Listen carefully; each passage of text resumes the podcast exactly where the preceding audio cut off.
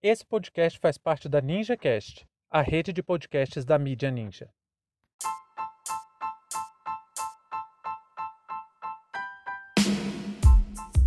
Arthur Duval renuncia ao mandato para evitar inelegibilidade. Sejam bem-vindos e bem-vindas ao seu plantão informativo com análise e opiniões a partir de uma perspectiva histórica. Eu sou Arnaldo de Castro, em conjunto com Brenda Salzman, e hoje é dia 20 de abril de 2022.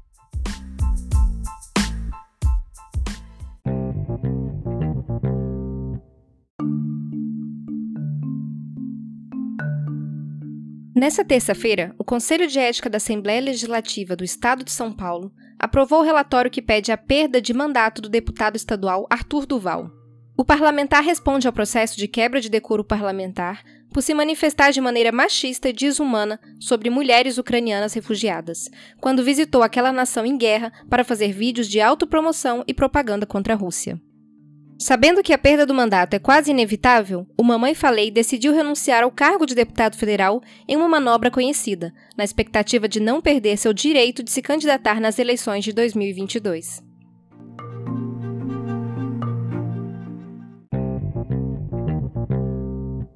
O mundo, gente, como diria uma das maiores personalidades da música brasileira, o Cartola, o mundo é um moinho. E na política é preciso ter ainda mais cuidado para essa roda não triturar seus sonhos. É preciso ter muita força de vontade para encarar a máquina de perseguição e de destruição de reputações que é a direita brasileira. Só com muita força partidária e militância aguerrida é possível enfrentar essa máquina. O deputado Arthur Duval, que em breve será mais conhecido como Mamãe Renunciei do que pelo seu nome de batismo, está aprendendo essa lição Arthur Duval não está sendo caçado por ser um machista misógino que luta contra os direitos das mulheres e promove verdadeiras campanhas de difamação contra elas. Ele vai ser caçado porque é fraco, porque não consolidou uma base política no interior da Alesp. Ele achou que ia cumprir seu mandato tendo como único mecanismo de defesa seus seguidores no YouTube, e isso as oligarquias brasileiras não conseguem tolerar. Arthur Duval, assim como Sérgio Moro, Gabriel Monteiro e tantos outros, perderam seu valor são cartas fora do baralho, serviram aos interesses em um determinado momento, só que são mais descartáveis que mods usado ao bombril, para lembrar o Mano Brown, dos mais importantes poetas da literatura brasileira. Ele achou que com sua própria máquina de difamação, com seus milhões de seguidores e seu grupinho de libertim vassalos da Faria Lima, ele estaria imune a toda e qualquer movimentação política e por isso se deu o luxo de brigar pelas migalhas do poder, de um lado com a família criminosa chefiada por Bolsonaro de outro com a empresa que hoje tem como CEO João Dória, ou seja, tentou bater de frente com o PSDB paulista. Ah, Arnaldo, você está tentando defender o Mamãe Renunciei? Claro que não, jovem. O que estou dizendo é que estamos falando de uma cassação motivada por áudios machistas em uma casa legislativa que absolveu Fernando Cury por assédio sexual contra uma deputada dentro de uma sessão da Lesp. O cara palpou os seios de uma deputada e a repreensão que tomou foi seis meses de afastamento. Não estou tentando minimizar nenhum dos fatos. Na minha opinião, os dois crimes são graves e motivos mais que suficientes para determinar a perda de mandato por quebra de decoro. Mas enfrentar um processo de perda de mandato, assim como de impeachment, pouco tem a ver com o grau de violência do crime, e sim com a capacidade de articulação política que o parlamentar tem. Cury conseguiu, tanto no partido quanto entre os parlamentares, evitar a perda do mandato. Arthur Duval não. Isso pelo simples fato de que Cury respeita a estrutura e a hierarquia do projeto de poder a qual ele serve. Mamãe falei não, ele quer ocupar o espaço de peixe muito maior do que ele.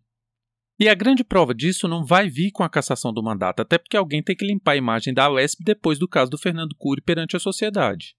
A perda de parte dos direitos políticos, isso sim vai ser a punição de Arthur Duval, porque bolsonaristas, seja a ala declarada, seja a de gola, polo e sapatênis, a ala dos bolsonaristas hoje próximos a João Dória, estão de mãos dadas para pôr cabresto na turminha do barulho que quer aprontar altas aventuras na sua telinha, ou seja, o tal do MBL, ou pelo menos o que restou dele.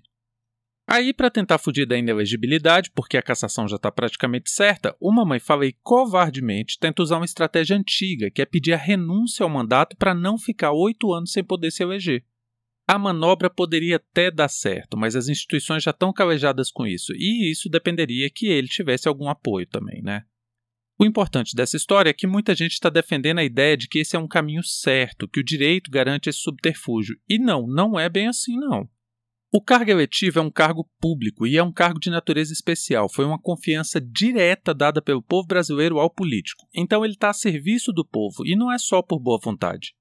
Partindo desse entendimento, o parlamentar tem que ficar acima de pressões que possam interferir nas suas funções. É por isso que existe o tal do foro privilegiado. Por outro lado, a partir do momento em que um cidadão é investido em um cargo eletivo, não depende exclusivamente de sua vontade pessoal renunciar ao mandato, e sim que o colegiado apropriado também, representante dos interesses do povo, né, em tese, aceite ou não seu pedido de renúncia. Em alguns casos, como um dos mais famosos, o do Jader Barbalho, quando ele perdeu o mandato, ele fugiu da inelegibilidade usando essa estratégia. Mas se vocês se bem lembrarem, Fernando Collor de Mello tentou a mesma manobra quando era presidente da República e não conseguiu. Ficou inelegível. Então, essa propaganda de perseguição política do Mamãe Renunciei não passa de retórica sem sustentação jurídica alguma porque ele está diante de um processo jurídico-político e tudo o que ele quer é manter a possibilidade de se candidatar agora em 2022 mesmo e talvez se eleger. Juridicamente falando, o que temos de certo é um deputado que, no uso da sua posição, cometeu atos que atentam contra o decoro esperado de um parlamentar e vai ser punido por isso. Se outros deputados que cometeram crimes muito piores não passaram pelo mesmo vexame, é outra história.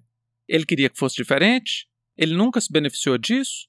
Se ele queria que as coisas fossem diferentes, ele, quando era deputado, poderia ter lutado para mudar esse sistema de autoproteção da maioria e de perseguição da minoria que o Poder Legislativo tem nas mãos. Não fez porque não quis. Achou que impeachment só valia para a esquerda. E o mais importante disso tudo, não é porque a imoralidade da Alesp foi branda e conivente com o caso do Fernando Cury que isso deveria justificar a impunidade no caso do Arthur Duval. Ambos deveriam perder seu mandato e sua elegibilidade mas um conseguiu se livrar da cassação por suas movimentações políticas, o outro não. O outro é um ganancioso que não soube ler o momento político e as forças políticas a qual ele próprio servia. Fim de papo.